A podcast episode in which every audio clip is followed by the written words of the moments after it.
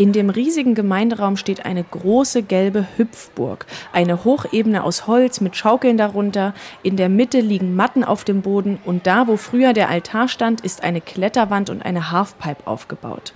Es gibt Bobbycars, Tischkicker und vieles mehr. Der perfekte Indoor-Spielplatz also. Im Nebenraum stehen Sitzgruppen und es gibt eine Theke mit selbstgebackenem und Getränken. Einige Eltern sitzen da zusammen und unterhalten sich, während die Kinder vergnügt spielen. Es ist trubelig. Helena Dintelmann kommt seit einiger Zeit mit ihren beiden Kindern her. Also ich finde es sehr toll, dass es hier sowas gibt für die Kinder und auch für die Erwachsenen zweimal die Woche. Wir haben letzte Woche auch Kindergeburtstag hier gefeiert. Jeden Tag kommen bis zu 200 Menschen in die Räume für Hausaufgabenbetreuung, Deutschkurse und Begegnung.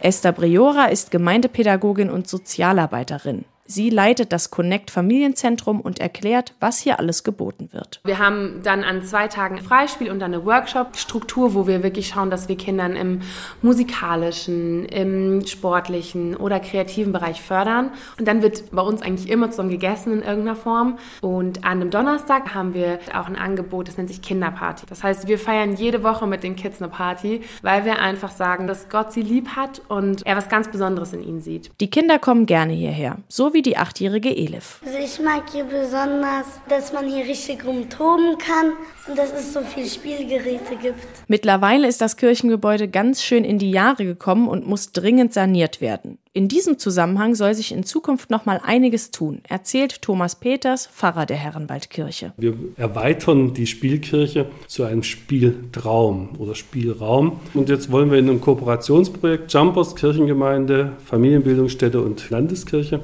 einen Spieltraum realisieren. Und der Innovationsfonds der Landeskirche unterstützt dieses Projekt. Unsere Bischöfin Frau Hoffmann ist Schirmherrin geworden, sodass wir guter Dinge sind, dass wir in diesem Jahr planen können und spätestens im nächsten nächsten Jahr die ersten Schritte tun können.